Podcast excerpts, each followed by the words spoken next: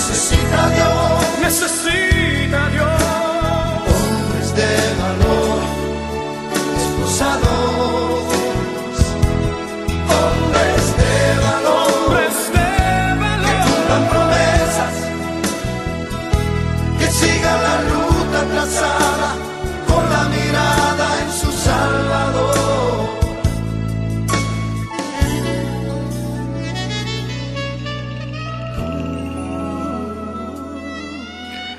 Saludos familia, les habla su hermano José hoy en otro programa más de Hombres de Valor. Saludos a todas las personas que siempre se comunican, que están conectadas con nosotros. Hoy tenemos, como siempre, un programa especial dedicado a ese momento tan especial en nosotros como católicos, lo que es nuestro centro, nuestra, nuestra vida, nuestra fuerza, Hoy estamos hablando sobre la Santa Misa. Pero antes de entrar de lleno al tema, vamos como siempre a hacer la oración al Espíritu Santo y les pido que me acompañen y que repitan después de mí la oración al Espíritu Santo. Y comenzamos en el nombre del Padre, del Hijo y del Espíritu Santo. Amén. Oh Espíritu Santo, Oh Espíritu Santo, amor del Padre y del Hijo, amor del Padre y del Hijo, inspírame siempre lo que debo pensar, inspírame siempre lo que debo pensar, lo que debo decir, lo que debo decir, cómo debo decirlo, cómo debo decirlo, lo que debo callar, lo que debo callar, lo que debo escribir, lo que debo escribir, cómo debo actuar, cómo debo actuar, lo que debo hacer lo que debo hacer para procurar tu gloria. Para procurar tu gloria. En bien de las almas. En bien de las y almas. de mi propia y santificación. de mi propia santificación. Espíritu Santo, Espíritu Santo, ilumina mi entendimiento. Ilumina mi entendimiento. Y fortifica mi voluntad. y fortifica mi voluntad. Dame agudeza para entender, Dame agudeza para entender, capacidad para retener, capacidad para retener, método y facultad para aprender, método y facultad para aprender, sutileza para interpretar, sutileza para interpretar, gracia y eficacia para hablar. gracia y eficacia para hablar. Dame acierto para empezar, Dame acierto para empezar, dirección al progresar dirección al y progresar perfección al acabar. y perfección al acabar. Amén. Amén. Bendito y maravilloso eres, Padre Celestial, Padre amoroso, Padre misericordioso. Te damos gracias por la oportunidad que nos da nuevamente de poder preparar y planificar otro programa más en tu santo y poderoso nombre. Te alabamos y te bendecimos, te glorificamos, te damos gracias por, por todas las oportunidades que nos das de poder llevar tu palabra. Te pedimos que durante esta hora tú nos ilumines nuestros pensamientos, tengas control de nuestra garganta, de nuestras voces, para que a través de ella podamos manifestar el mensaje que nuestros corazones quieren llevar hoy. Espíritu Santo, derrámate sobre cada uno de nosotros, sobre mí, sobre él, ni sobre los hermanos que estamos compartiendo este programa, para que lo que hoy se diga pueda ser entendido a cabalidad por las personas que están escuchando hoy. Tenemos un programa especial, nuestro centro como católico, nuestra asistencia a la Santa Misa, que es lo que aquí podamos hablar, podamos compartir sea de beneficio para que el que lo escuche, que pueda entender lo lindo y lo maravilloso que hay cuando tú Jesús te manifiestas en esa Santa Misa, cuando te conviertes, ese, esa, ese vino y ese pan se convierte en cuerpo y sangre, alma y divinidad tuya, Jesús. Que podamos entender la importancia que como católicos debemos tener ante la Santa Misa y lo que significa y cuando te comemos y cuando estás dentro de cada uno de nosotros. Así que hoy, en este programa especial, te pedimos que te manifieste, que tengas control, como siempre lo hacemos, que tu sangre preciosa Jesús nos siga limpiando. Tú, Madre María, Madre amorosa, Madre también de ese Jesús que se hizo Eucaristía también para nosotros, nos proteja interceda siempre con cada uno de nosotros. Todo te lo hemos pedido en tu santo y poderoso nombre. Amén, amén y amén. Amén. Antes de comenzar, vamos a pedirle a nuestro hermanito Bernie que le dé un saludo a la audiencia. Eso es. Aquí bendecido, mis hermanos. Espero que estén bien y nada, un saludito. Que Dios me los bendiga desde aquí del estudio Nazaret. De la parroquia Santa Bernardita. Eso es. Hoy pues pretendemos en nuestro humilde conocimiento, en nuestro humilde corazón, hablar un ratito y compartir lo que para nosotros eh, tiene como significado Santa Misa, esa es la celebración que, que diariamente eh, se celebra y que nos une como católico universal en una iglesia, que es lo que nos hace diferente a, otras iglesias, que somos uno, somos universal, somos comunicados y que lo que la palabra que, que discutimos y que leemos en la misa y la celebración es la misma que se celebra en China, en Japón, en Rusia, en Estados Unidos, eh, las lecturas son similares, que una, una, una unión universal de lo que es de nuestra fe católica a través de esa Santa Misa. Eso es así. Y pues vamos a estar hablando sobre eso, sobre lo que es la misa, de dónde parte la misa, de dónde viene la misa. Vamos a tratar de, de tocar este tema tan importante que es el centro de nuestra vida católica, el culto de, de, nuestra vida católica. Y es bien importante, ¿verdad?, que tengamos en cuenta eso, de que mira, ¿qué es la misa? ¿Hacia dónde seguiría la misa? ¿Cuál es el propósito de la misa? Muchos podemos ir a misa y decir, pero ajá, esto es tan monótono, esto es de esta manera, ¿por qué es esto, verdad? Y, y, hoy vamos a tratar de, dentro de nuestra, eh, dentro de la sabiduría del Señor, poder este, dialogar esto y poder entrar en, lo que tiene que ver este, este, este misterio tan grande que, que es la misa, en lo cual, pues, como católicos muchos no conocemos y, y, es bueno que, que, que, nos adentremos y lo que vamos a tratar de hacer en este programa es como que darle a ustedes unos, unos hints, ¿verdad? Una, una, curiosidad para que ustedes mismos se, introduzcan en este tema, un tema tan abarcador y un tema tan profundo, que es ¿verdad? el centro de lo que es el centro de lo que de, lo que es el culto de la Iglesia Católica, que es la Santa Misa, la, la Santa Eucaristía. Que, que, le digo culto porque pues dentro de, de todo es, el culto máximo que, existe, no hay otra cosa como es la misa, eh, de hecho, para que para que exista un culto tiene que haber un altar y solamente en las iglesias católicas hay un altar. en más ninguna iglesia hay altar. Es curioso que yo he ido de visita o actividades que tú vas a iglesias, ¿verdad? De personas que no son cristianas católicas y te dicen, mira, no te pares aquí en el altar y uno empieza a buscar. ¿Y dónde, está, la mesa de sacrificio? ¿Dónde está la mesa de sacrificio? Y yo que si me digo, ¿cómo le digo? Pero es que ¿dónde está la mesa del sacrificio? No, no, no, es que eso es el altar. Y yo, bueno, es que eso no es un altar, esto es un, piso.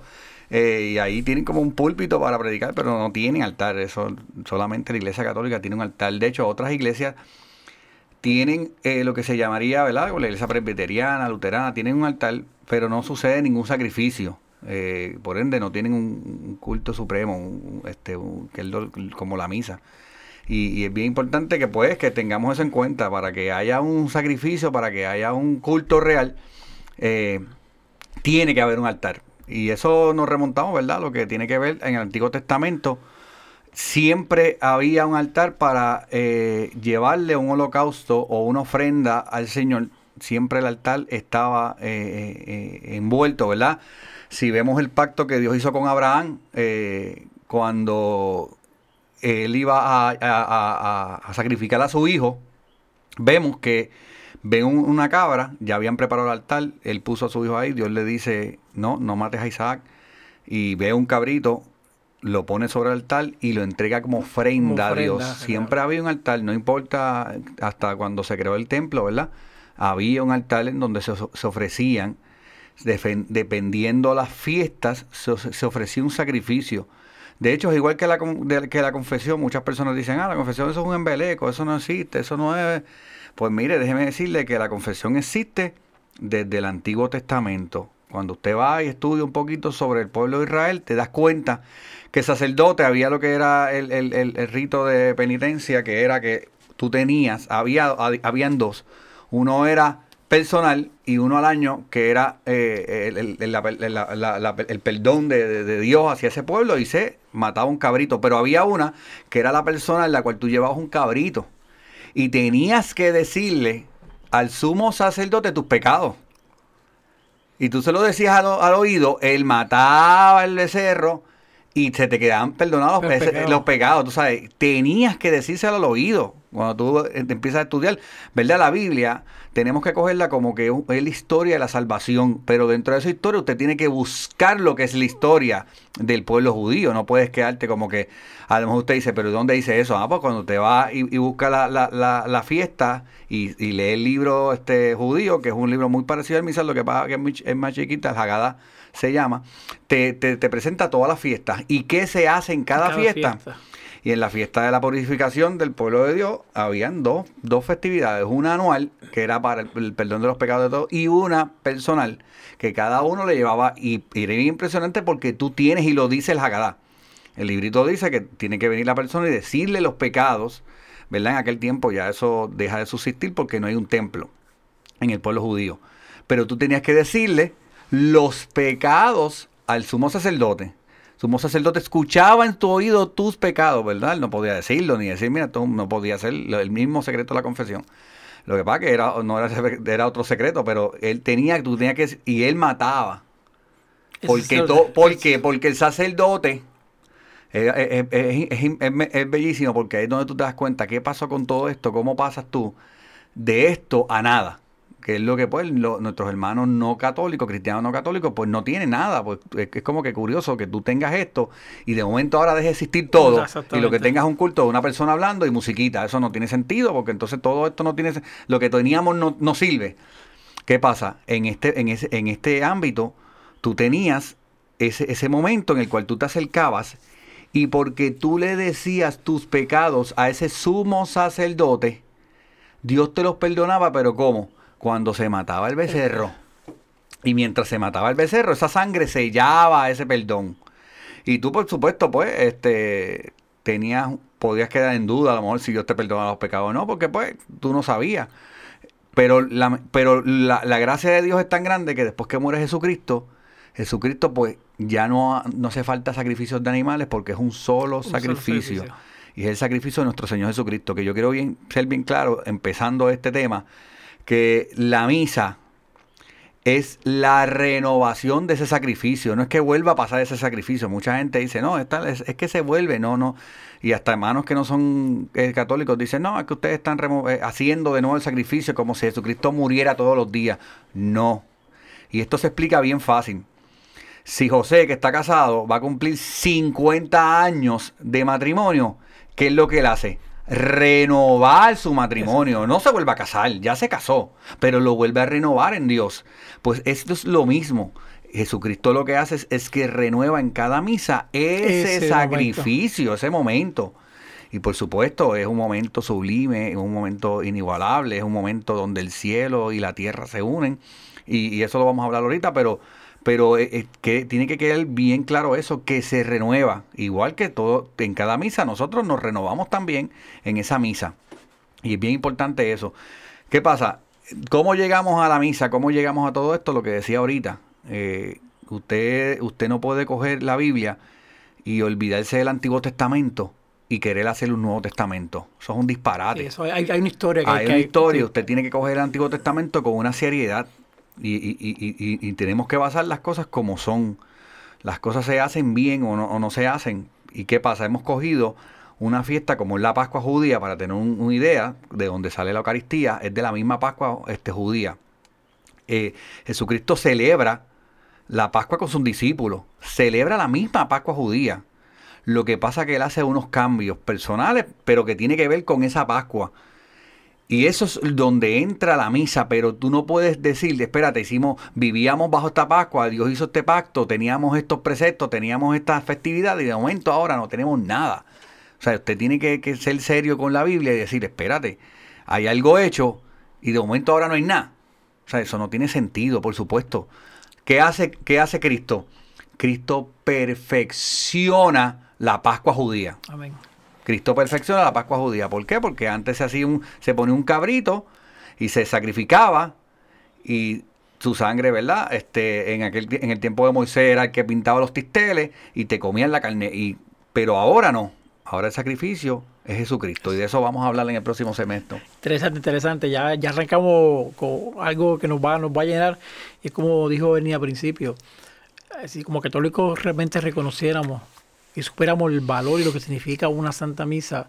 Cada vez que en ella viniéramos, la veremos de manera diferente. Vamos a tratar de poder llevar ese mensaje para que puedan entender un poquito más el significado de ese gran momento, de ese momento especial eh, en la cual celebramos y, y festejamos con, con la vida que Jesús dio para con nosotros. Así que vamos a ir a un primer receso, pero regresamos nuevamente al mismito para continuar con este tema interesantísimo, la Santa Misa, hoy en el este es tu programa, Hombres de Valor. Nos vemos ya mismo. Eso. Eso. Librería Católica La Pequeña Flor. Un pequeño lugar lleno de paz. No deje de pasar por su librería y ver los diferentes artículos y productos religiosos que tenemos para tu crecimiento espiritual. Estamos ubicados en los terrenos de la parroquia Santa Bernardita, de martes a viernes de 11 de la mañana a 7 de la noche y los domingos después de cada misa. Para más información, 787-750-7880 o nos puedes buscar en nuestra página de Facebook La Pequeña Flor SB. ¡Te esperamos!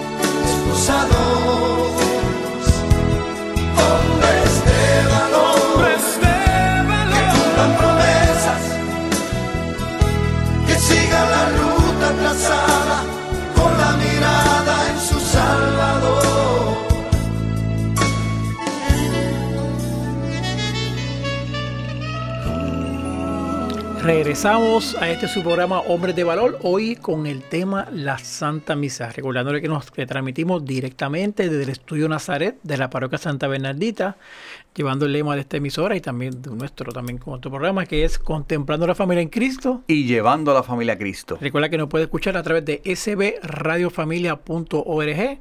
Este programa lo puede escuchar todos los lunes y los jueves de 1 a 2 de la tarde. También, si su teléfono es un teléfono Android y quiere también conectar la, emisora, simplemente busque la aplicación de Google Play, coloque SB Radio Familia y ahí se va a escuchar de toda la programación 24 horas, los 7 días de la semana que tiene esta gran emisora.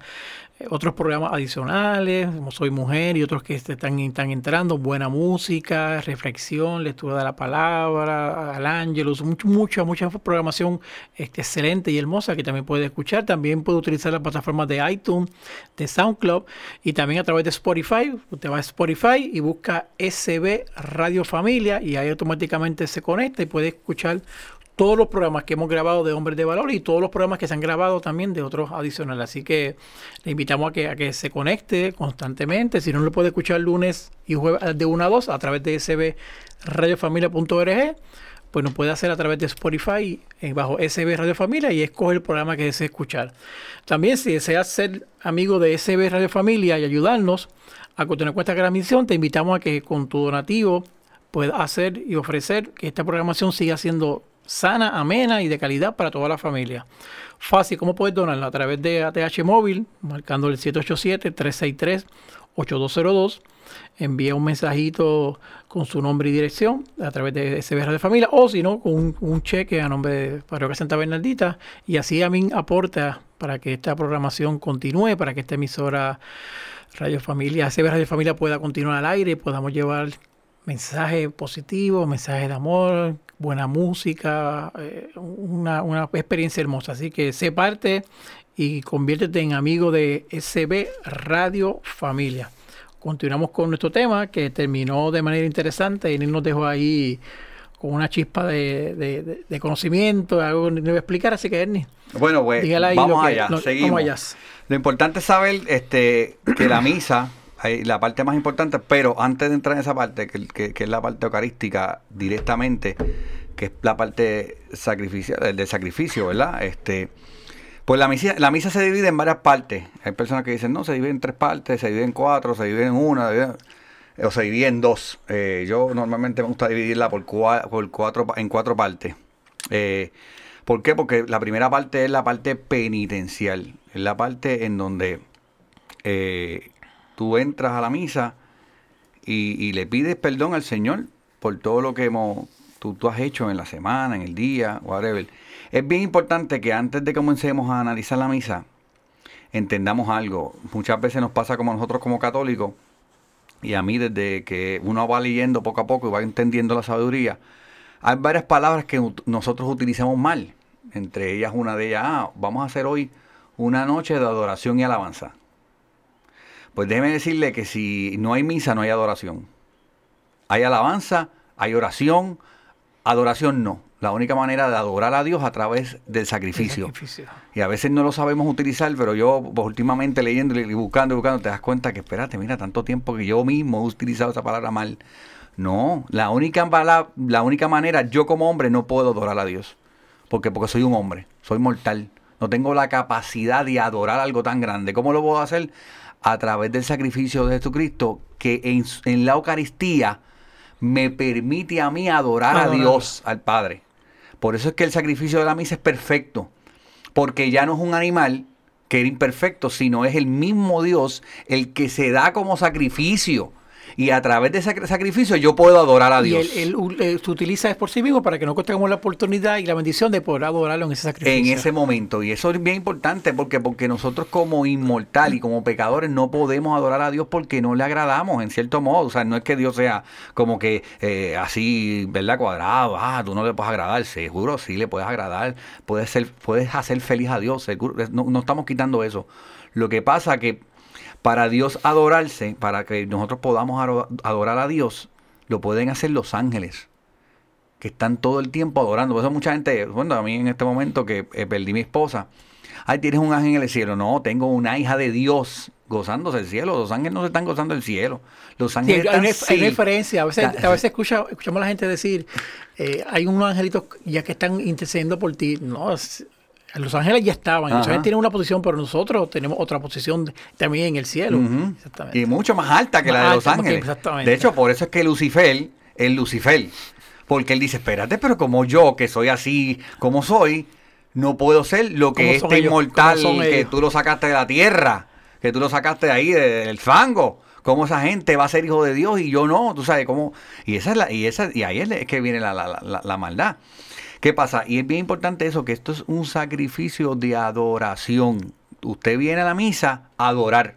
Muchas veces nos envolvemos, ay, es que yo no quiero la misa, ay, es que yo quiero sacar algo de la misa. No, es que en la misa usted no viene a sacar nada. Dios es bueno y le da, por supuesto, porque se, se da él a comer.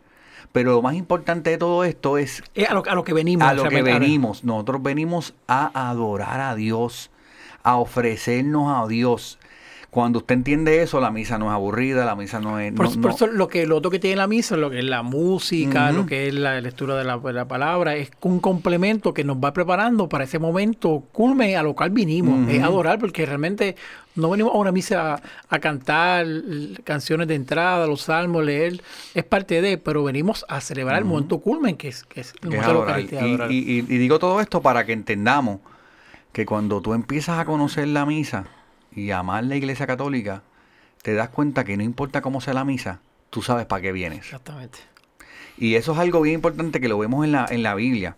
Usted ve el pueblo judío, a lo mejor usted no- ahí no hay nada que usted pueda decir que es entretenido. Y si ve un, y si, y si celebra el Shabbat en algún momento en su vida, si nunca lo ha hecho, le pido que, que- que en algún momento lo busque, vea en internet cómo ellos celebran el Shabbat. No es nada entretenido en, en- en sentido de que no tienen, no es como la misa, que es más, o, o cualquier otra cosa, no. Porque ellos entienden que ellos van allí a glorificar al Señor.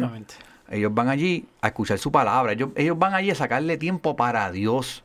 Y, es- y tú sabes, no ir a tiempo, ah, que yo puedo sacarle aquí. No. Y esa es la mentalidad que la Iglesia Católica tiene que cambiar. Yo voy a pasar tiempo con mi Dios. Yo le voy a darle el tiempo que Él se merece. Y yo, no importa cómo sea la misa, yo voy a adorarlo. Yo voy porque el propósito de Dios es tan grande en mi vida y el alimento que Él me da es tan grande que yo voy a darle gracias y adorarlo. Entonces, cuando usted va a esa fiesta, que ahora empezamos lo que es la misa, usted va primero a pedirle perdón a Dios. ¿Por qué? Porque lo primero que usted hace cuando va a comer, se supone, es lavarse las manos. Usted se lava las manos para que, ¿verdad? La comida que se vaya a comer, te- no- usted no la ensucie. Porque imagínese, usted tiene un pollo, algo, una, una mira, para que tenga una mejor una, una idea, una- unas costillitas que uno que eso- que le eso mete la mano ahí. ¿entiende? Pues usted sabe, usted no va a tener esas manos después ir al baño, lo que sea, pues mire, pues usted se las lava bien, ¿entiende? Va al baño y se las lava bien. Entonces, eso es lo mismo que usted empieza en la misa. La misa empieza dándote la oportunidad de tú pedirle perdón a Dios, de tú poder decirle, Señor, yo quiero ser agradable ante tus ojos. Y entras en lo que es el área penitencial de la misa, es la misma, eh, es el mismo perdón que se, que se, que se pide, que se pidió en la Pascua judía.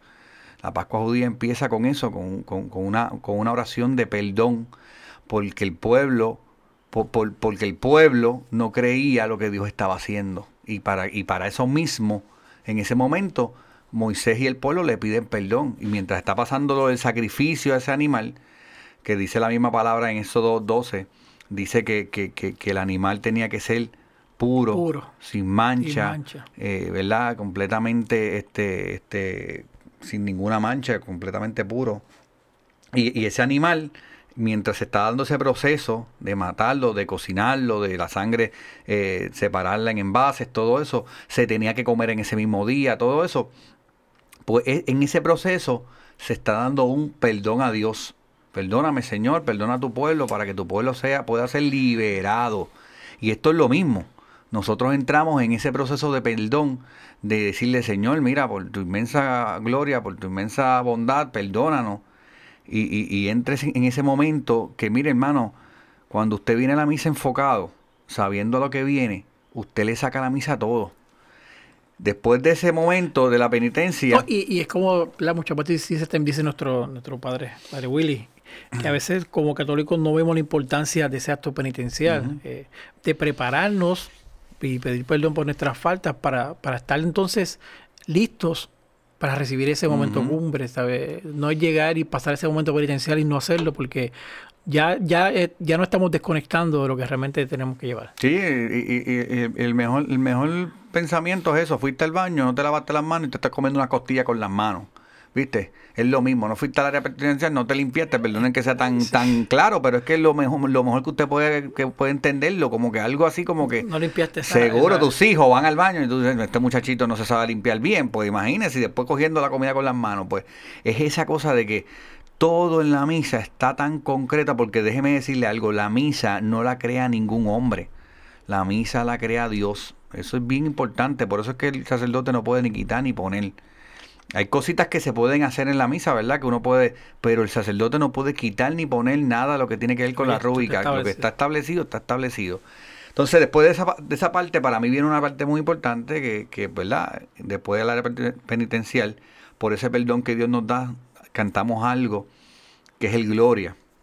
Y el gloria cuando, si no se canta o se, o se, o se, o se, o se lee, o se, o se recita, perdón, es algo en el cual en ese momento nosotros ya, desde ese momento estamos glorificando a, a Dios, estamos glorificando al Padre, al Hijo y al Espíritu Santo, y uniéndonos a toda la iglesia de Cristo en, ado- en adoración, Adoración. a Dios.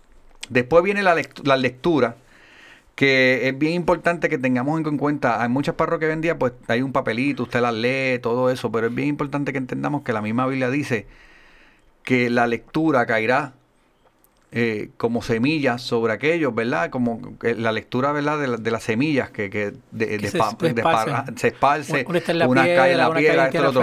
Es bien importante que eh, Dios es tan maravilloso que esa lectura, aún así, aunque usted no esté pendiente, esa lectura lo va a bendecir. Cuando yo estaba estudiando sobre esto, hay, varios libros, entre ellos hay un libro que le puedo recomendar que es La Cena del Cordero, de Scott Hunt. Pueden venir aquí a la librería de, de- de Santa Bernardita, ¿verdad? Eh, la Pequeña Flor, excelente libro. Y él habla sobre esta parte y es bien curioso donde él dice, es que la palabra de Dios, como dice la misma Biblia, nunca va a retornar vacía, para Vacía. atrás vacía, siempre va a llegar y no importa en qué momento usted esté ahí envuelto, a lo mejor no está escuchándolo, pero en algún momento esa palabra le, le va a impactar su vida, usted va a decirle, ay, yo me acuerdo en la misa cuando esa palabra se, porque en algún momento esa palabra, ¡pam! La misa no es para estudio bíblico, no, eso es aparte. Por ser parroquias como la nuestra, que tiene estudios bíblicos aparte, no. Es para una lectura en donde nosotros podamos sincronizarnos ese día y escuchar lo que Dios nos quiere decir. Y ahí es donde entra lo que es la homilía. El sacerdote medita en ese día la palabra de Dios para que, para que nos introduzcan lo que la iglesia nos quiere decir en ese día. Y ahí nos quedamos. Y es, y es también la, eh, la misa, ¿verdad? O la Santa Eucaristía es, es una acción de gracia. Es que eso viene del griego eucaristó, que significa acción de gracia. Por eso que no decimos voy a coger misa o voy para la misa, voy a celebrar La la misa. Vamos a celebrar ese momento especial y con esa mentalidad de celebración es que tenemos que entrar cuando, al, templo y, y- y- y- y envolvernos en lo que vamos a, vamos a llevar. Una celebración en la cual vemos cómo, cómo esa sangre de Jesús, su cuerpo, se da en sacrificio, como dijo nuestro hermanito Ernie, para que nosotros podamos también recibirlo y al mismo tiempo adorar al Dios que, que todo lo hizo. Así que ha estado muy, muy interesante este tema. Vamos a, vamos a continuar hablando y abundando de las diferentes partes que, que, que nos, que nos faltan, eh, llegar a ese momento cul- culmen de lo que es la, la celebración. Así que vamos a otra pequeña pausa y regresamos ya mismito en este su programa Hombres de Valor, hoy con el tema La Santa Misa. Eso. Necesita Dios. Necesita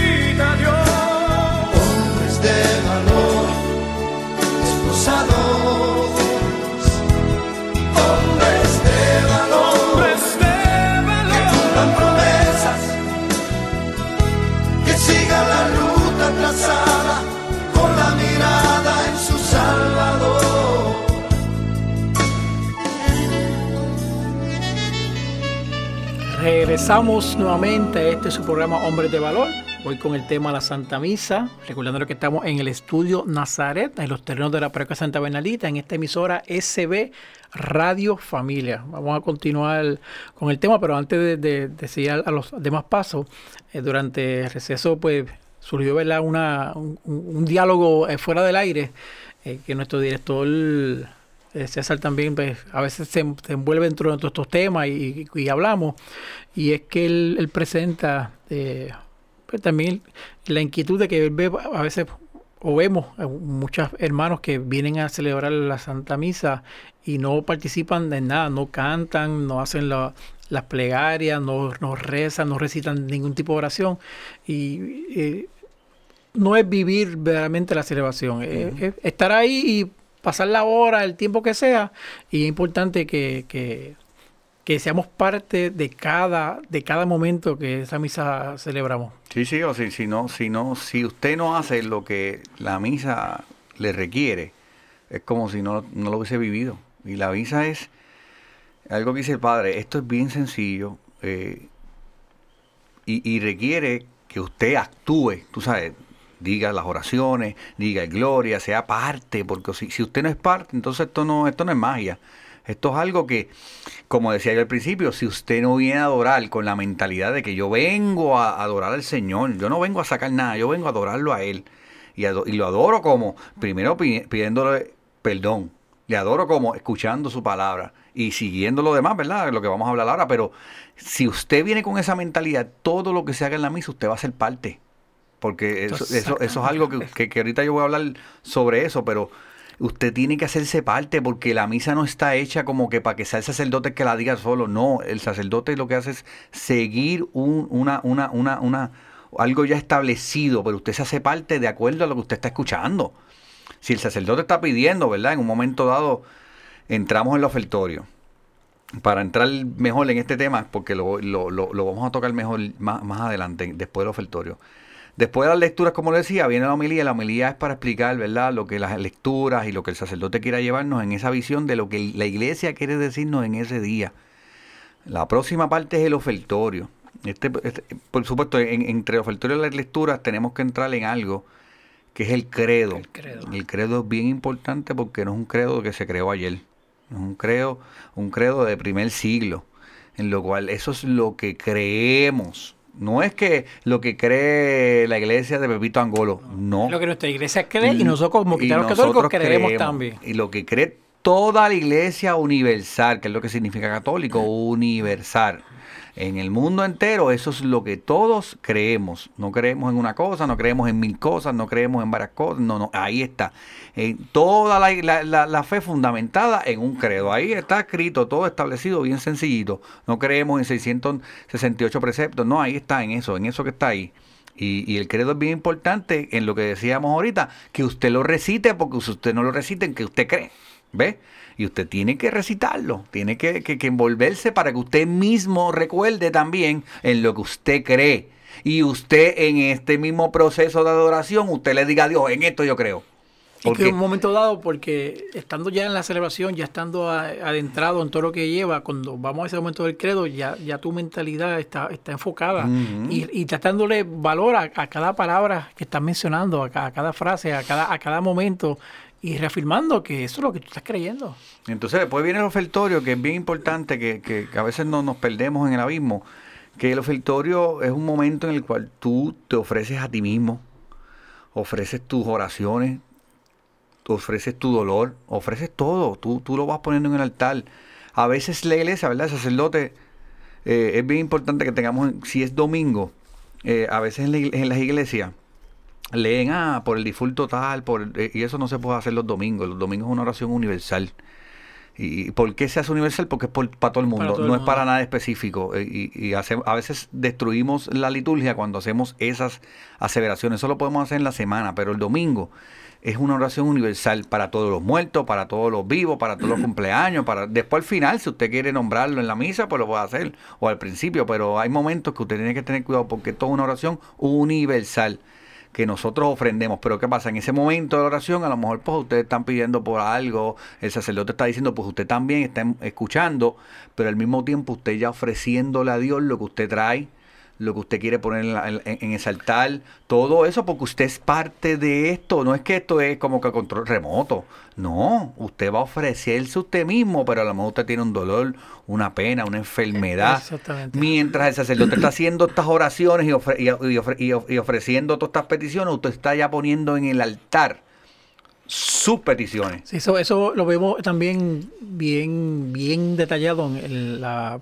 película El Gran, El Gran Milagro, que también está en la, en, En la Pequeña la Flor. pequeña donde vemos que ese momento del ofertorio, eso, es, es tú, tú ofrecerte y tú ofrecer tus necesidades, tus peticiones por- y presentar al altar.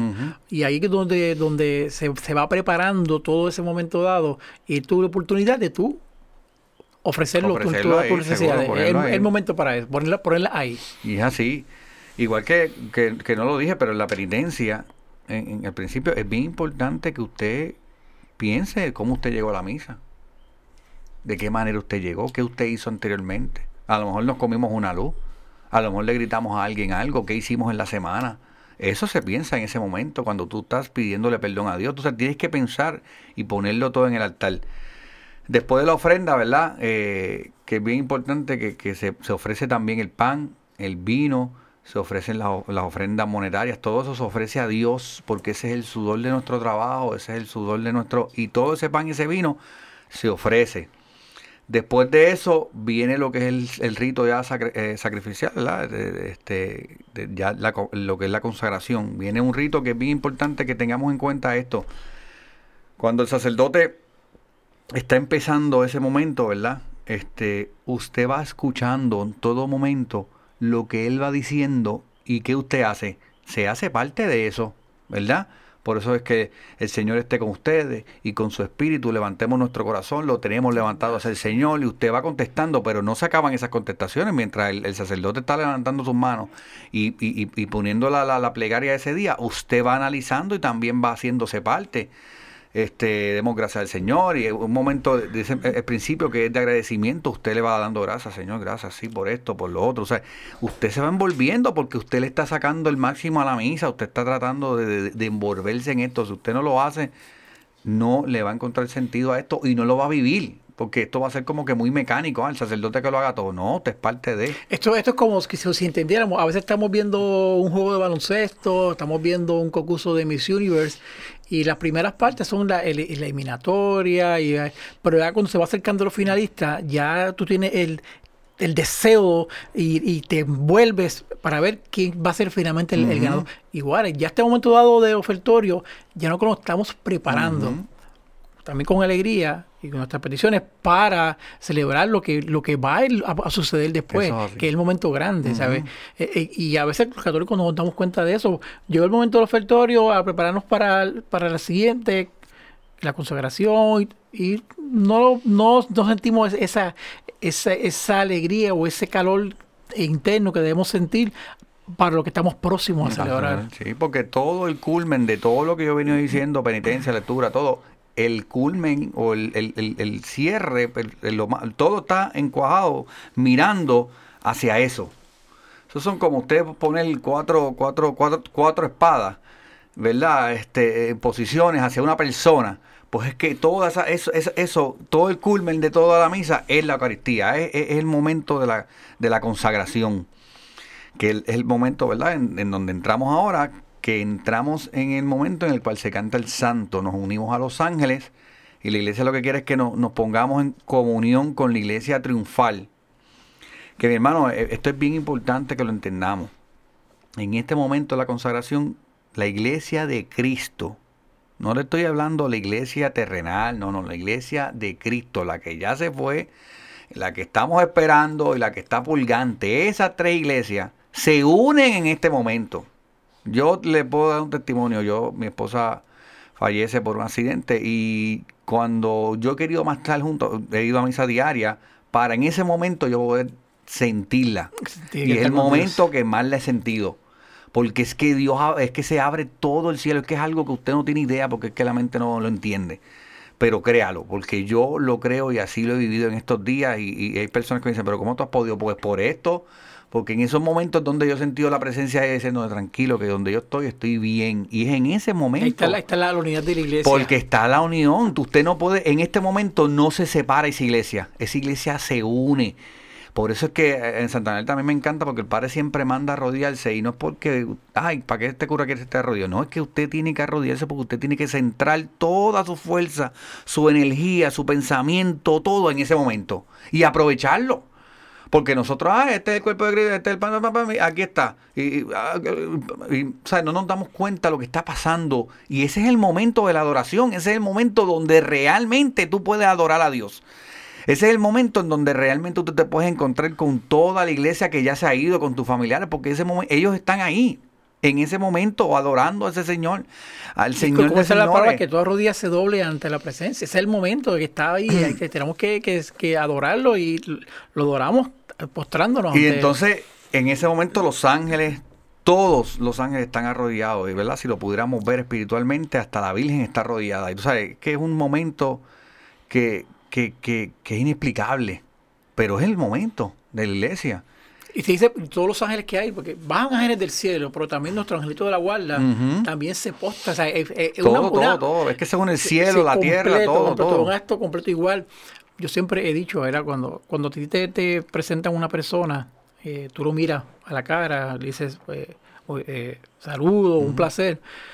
Y igual cuando el sacerdote levanta esa hostia que levanta la, la sangre, tenemos que levantar la mirada y, y- y- Ajá, y adorarlo y sí. contemplarlo. Hay gente que, ¿verdad? que mantiene la, la cabeza hacia abajo, eh, eh, en adoración y respeto, pero se te está invitando a que, a que lo mires, a que lo disfrutes, a, a que lo adores. Sí, sí. Y en ese momento dado, cuando él levantado, es para eso, para que toda la iglesia lo pueda, lo pueda ver. Y es de levantar la mirada y enfocarnos en Bien eso. brutal. Sí, yo trato de, últimamente, pues, después de la, uno, por lo que ha pasado en la vida y por y, y también uno buscando y leyendo y buscando, yo soy de que últimamente estoy tratando de irme para el pasillo y poder adorarlo, mirarlo y después postrarme ante él y decirle, Señor, yo te adoro, a pesar de todo te adoro y, y esto no, no me lo puede quitar nadie, ni mi dolor, nada me puede quitar lo que está pasando en ese momento. Y yo lo miro, como dice José, lo miro, le digo, Señor, te adoro, te glorifico, te adoro, te adoro en este momento y te doy todo mi dolor y todo lo que siento y así mismo me postro en el piso.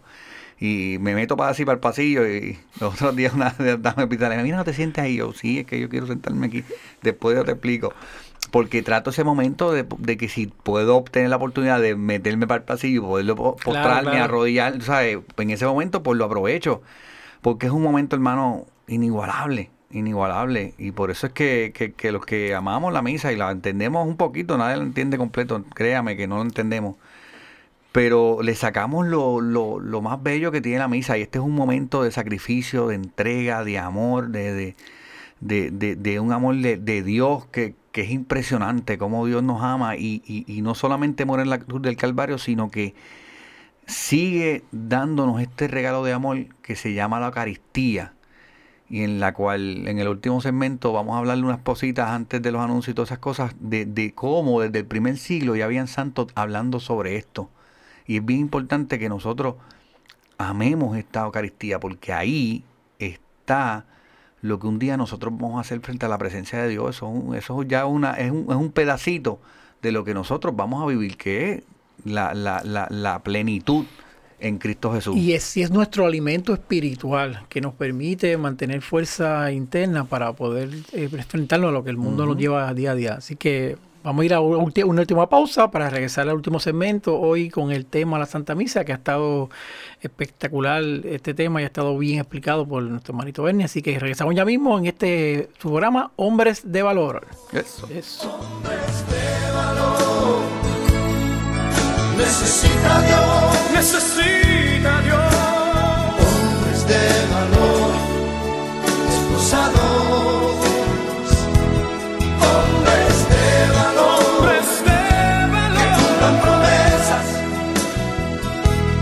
que sigan la ruta trazada con la mirada en su Salvador.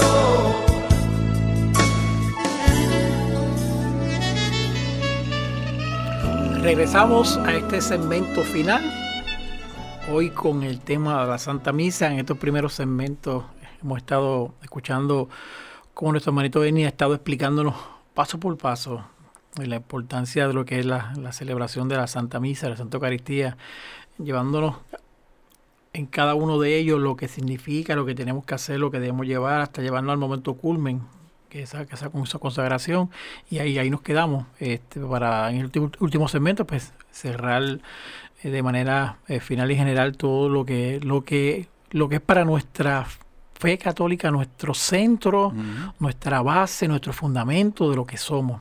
Esa adoración, esa Santa Eucaristía, y el momento en que después de, de llevar todo esa, ese proceso de preparación, de adoración, entonces al adorarlo y, y hacer todo, alimentarnos de ese, de ese cuerpo, de esa sangre que nos permite entonces llevar nuestra vida más cercana a Él.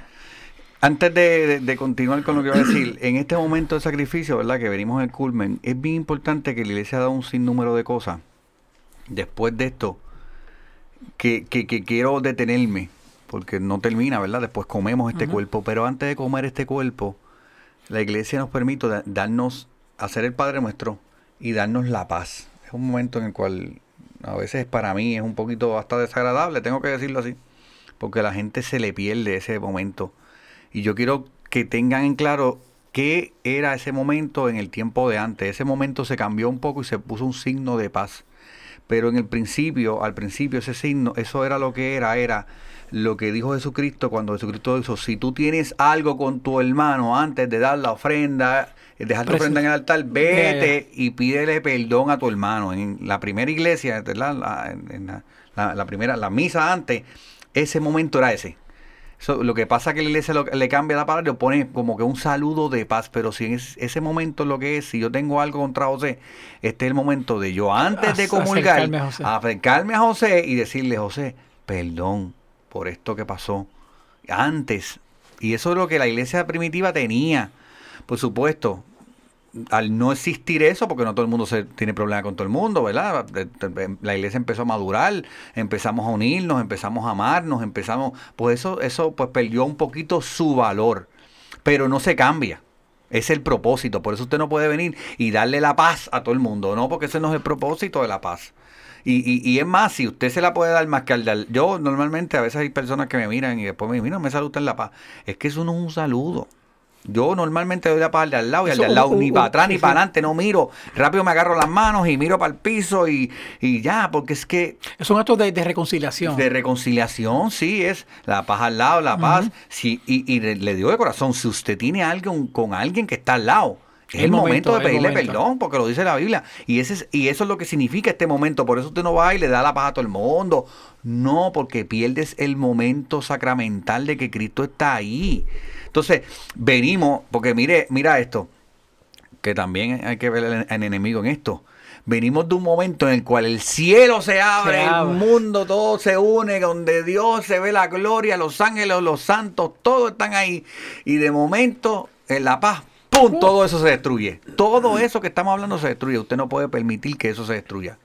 Y si, y, y si ese momento destruye eso, olvídese, no le dé paz a nadie. Mire, se lo digo yo, no le dé la paz a nadie que no va a pecar, no va a estar mal con nadie. Si usted más, si usted en la paz se arrodilla y no le da paz a nadie, usted no está pecando, no está haciendo, eso se lo digo yo, no lo está haciendo, porque no es un saludo, no se sienta mal. Si la persona, mira que te arrodillaste, te iba a dar la paz, ah, pues démela ahora, al final, que, que, que, que se habló por mucho tiempo, tratarla de poner al final. Pero es bien importante porque no podemos perder el momento de que de que se abrió el cielo, como le dije, pero otro momento más importante que usted va a recibir a Cristo.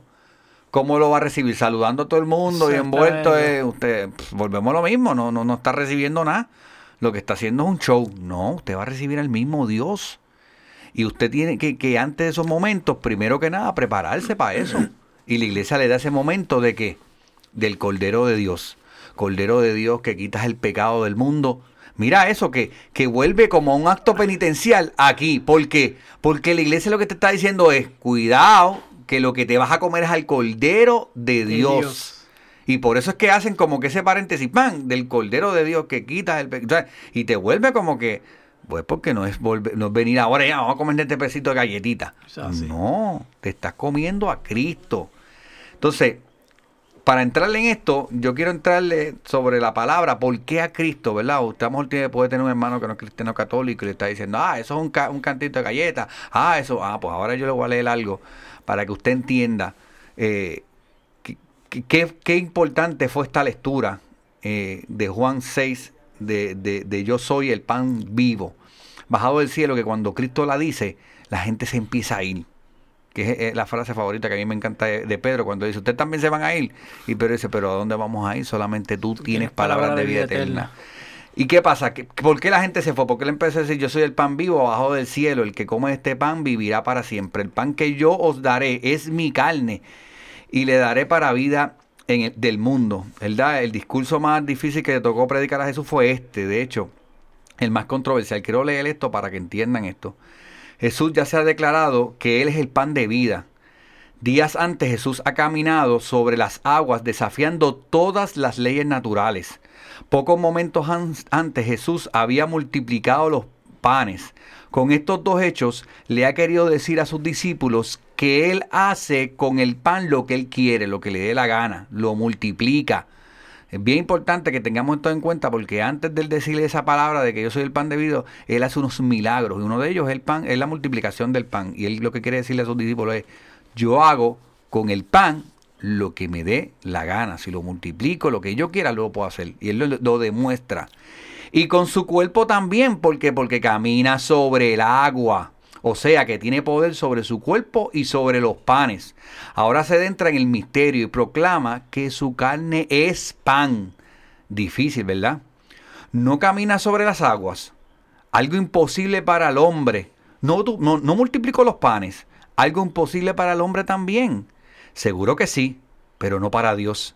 El que tiene poder sobre las leyes naturales de su cuerpo y de, y de los panes, luego puede transformar su cuerpo en pan. Eso es bien claro, porque es lo que está diciéndole, mira, yo puedo hacer con mi cuerpo lo que la gana, voy a caminar sobre el agua. ¡Fua! Y yo puedo hacer sobre ese pancito lo que yo quiera, lo voy a multiplicar sobre Ahí está. 12 mil personas. ¡Pácata! Y imagínense, eh, hizo lo que le dio la gana con las leyes naturales. Porque a veces decimos, ay, pero ¿cómo se puede ser el cuerpo de Cristo? Porque Él puede hacer lo que le dé la gana porque es Dios. Y tenemos que entenderlo, el que Él tiene poder sobre las leyes naturales. En este pasaje Jesús habla claramente, el pan que Él nos va a dar es su carne. Aquí está explícito. Esta frase está es- exenta de simbolismo, no es ningún simbolismo, pero para aclarar, quiero aclarar en, este, en esto que estoy leyendo, que aún vamos al texto en griego original. La palabra a utilizar para definir carne es sars, que en griego quiere decir carne, quiere decir trozos de carne, cuerpo, ser vivo, hombre. Escuche bien, sars de la palabra griego quiere decir carne, trozos de carne, cuerpo, ser vivo, hombre. Vemos una defin- definición contundente de que Jesús utiliza la palabra que denota cuerpo de carne y que no es ningún modo, modo o metáfora, hecho que concordarán con las palabras de la última cena. Existen otras palabras en griego para definir carne. Una es creas, que quiere decir trozos de carne, y se utiliza también para cuando se habla de ingerir carne o, en comidas normales en Romanos 4 y en, Corin- y en Corintios 8.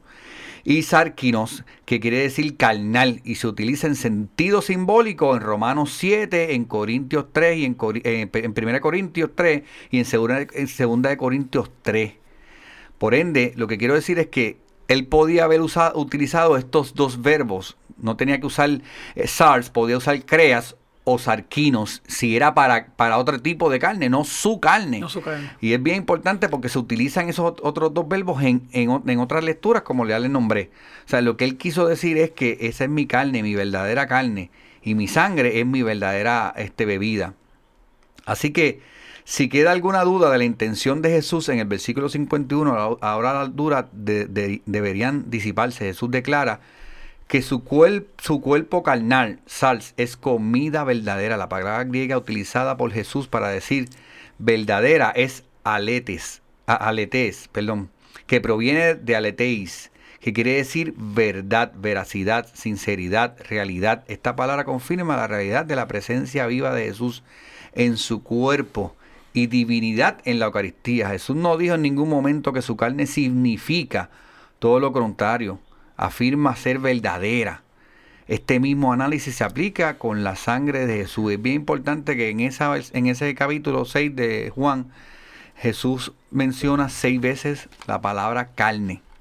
Este, esta es mi carne que bajo del cielo, esta es mi carne, es pan vivo, este, vi- vivo este, bajo del cielo, y lo repite varias veces.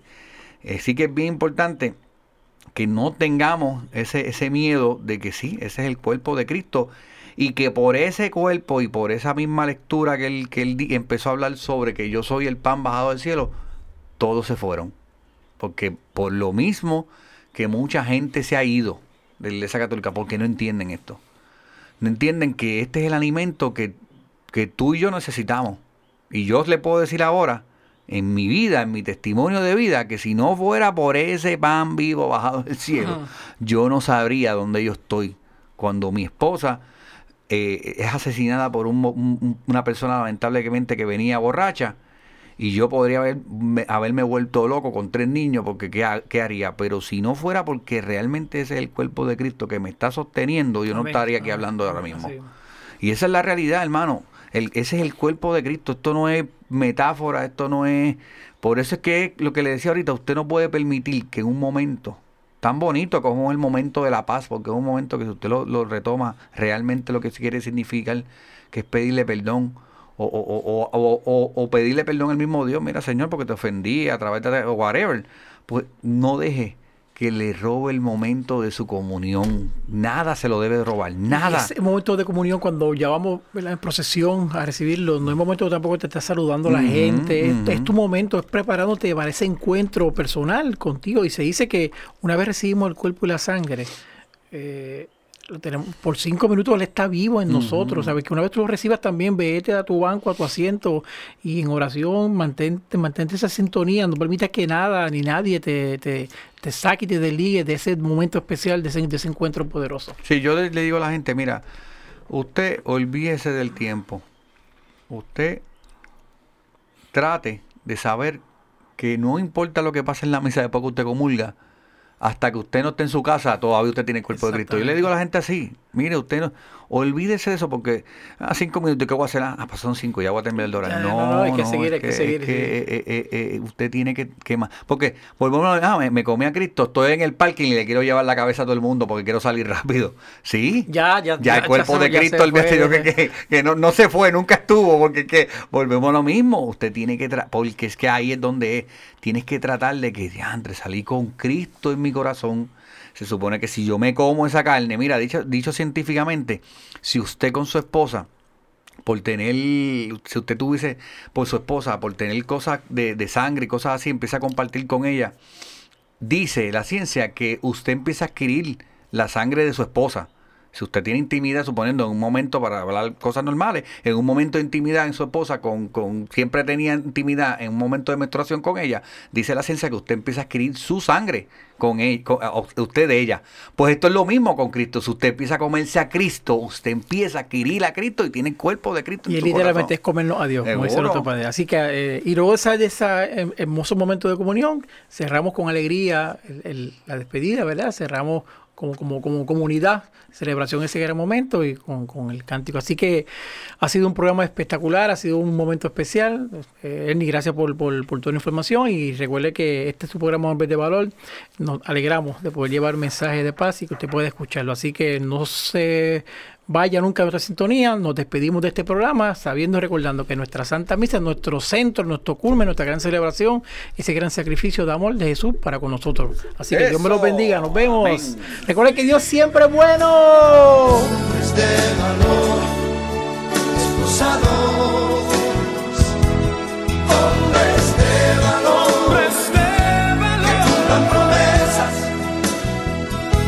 que sigan la ruta trazada.